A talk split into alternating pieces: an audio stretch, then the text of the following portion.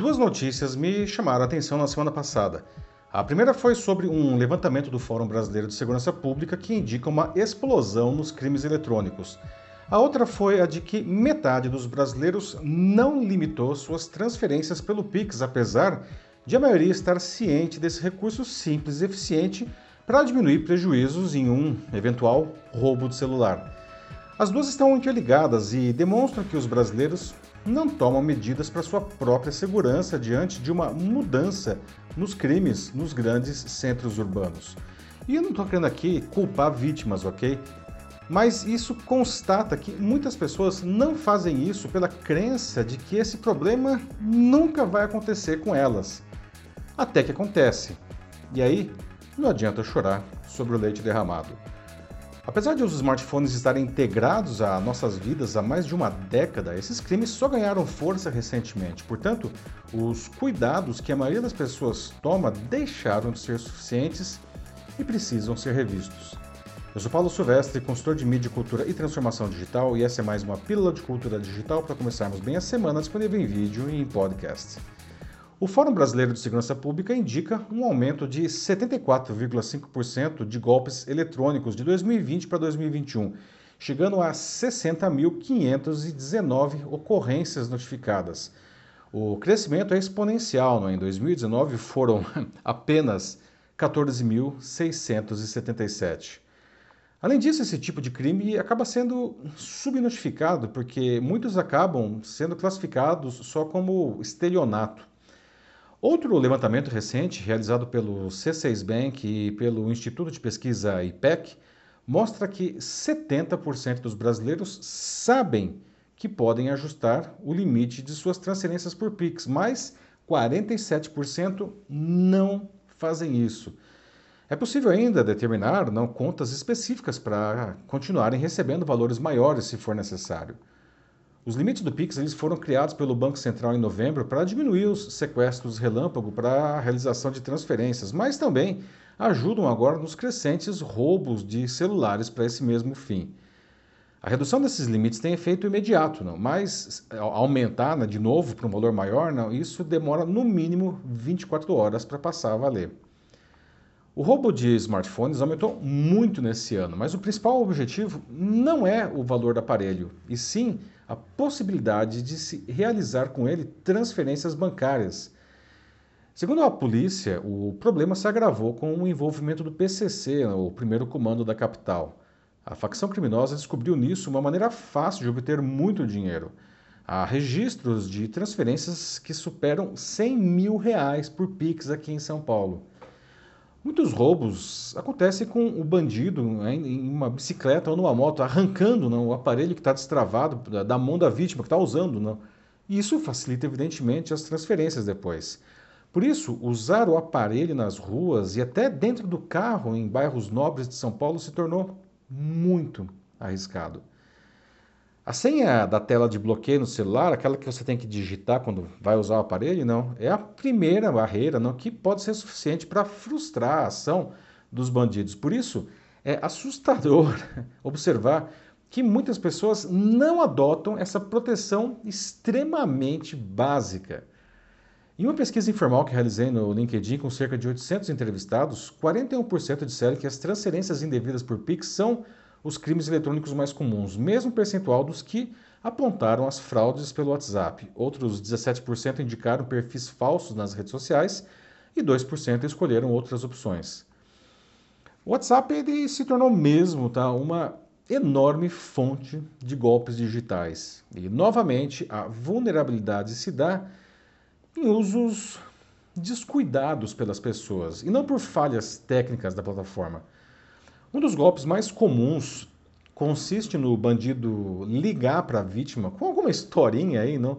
Que a convença a lhe passar um código que é gerado pela própria plataforma e que se a, se a pessoa passar esse número para o bandido, ele vai assumir a conta do WhatsApp da vítima. Não?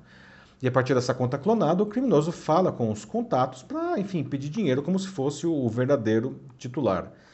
Só que à medida que mais pessoas começaram a, ficar, a entender, a conhecer esse golpe, não, a, começaram a entender também que não devem repassar número nenhum, né? É, E aí os bandidos passaram a adotar então outro golpe que, por incrível que pareça, é ainda mais simples e mais absurdo. Não? O que é o seguinte, não? a partir dos perfis das vítimas nas redes sociais, eles copiam a foto da pessoa e escolhem alguns contatos lá, familiares, amigos, não? Então eles enviam, a partir de um outro número qualquer, não, mensagens pelo WhatsApp, fazendo-se passar pelo titular com a foto ali, não? Ah, e dizendo que, que se trata de um novo número de telefone. E aí, se o interlocutor acreditar, eles pedem transferências, não? E o Pix é o método preferido porque o dinheiro fica disponível em poucos segundos.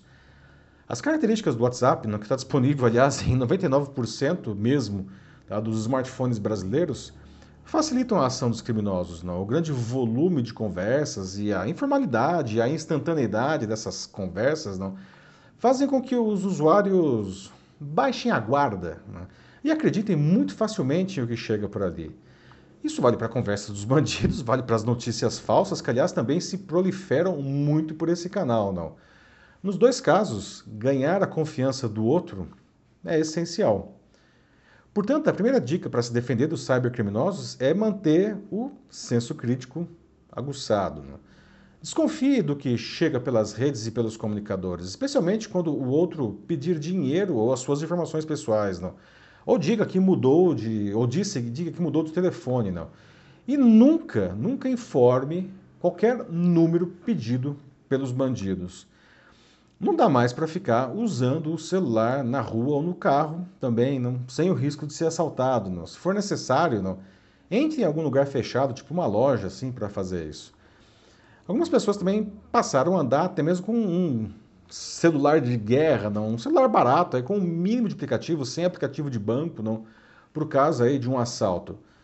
E limite o valor tá, das transferências por Pix, por TED, até pelo DOC, não. Essa é uma dica importante também, não. Especialistas sugerem que o ideal é liberar apenas o mínimo para cobrir as necessidades cotidianas do correntista. Ah, da mesma forma, jamais informe senhas ou entregue cartões da conta né, ou cartão de crédito a terceiros, não. E nunca, nunca mesmo grave senhas no celular. Não. Outra dica é a habilitar a chamada autenticação de dois fatores, não, em todos os aplicativos que oferecem esse recurso. Com ela, além da senha, vai ser necessária outra informação, que normalmente é um código gerado na hora e enviado por um outro canal, não tipo SMS, para acessar as suas contas. Tem ainda, gente, uma discussão não sobre a responsabilidade dos bancos tá, nesses crimes eletrônicos. O Banco Central afirma que as instituições podem identificar os titulares das contas de origem e de destino, mas os bancos tentam se livrar de qualquer culpa para devolver o dinheiro. Né? Segundo a FEBRABAN, a Federação Brasileira dos Bancos, cada instituição tem a sua política de análise e devolução.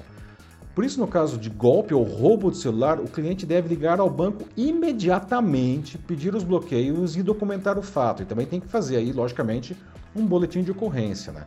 Quanto mais rapidamente tudo isso for feito, menor a chance de prejuízos. No final, a grande recomendação é parar de achar que isso nunca vai acontecer com qualquer um de nós. Né? Por mais que você seja cuidadoso, nunca tenha sido assaltado, esses crimes atingiram níveis inéditos. Não se pode dar sorte ao azar. É isso aí, meus amigos. Bom, nada disso é para assustar qualquer um a ponto de parar de usar os incríveis benefícios que o mundo digital nos traz, obviamente que não, né? Apenas precisamos ter uma visão ampla e clara de tudo que está envolvido nisso para aproveitarmos o melhor que ele oferece não? e diminuir os riscos que estão embutidos.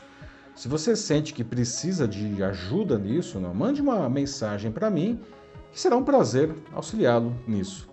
Eu sou Paulo Silvestre, consultor de mídia, cultura e transformação digital. Um fraternal abraço. Tchau.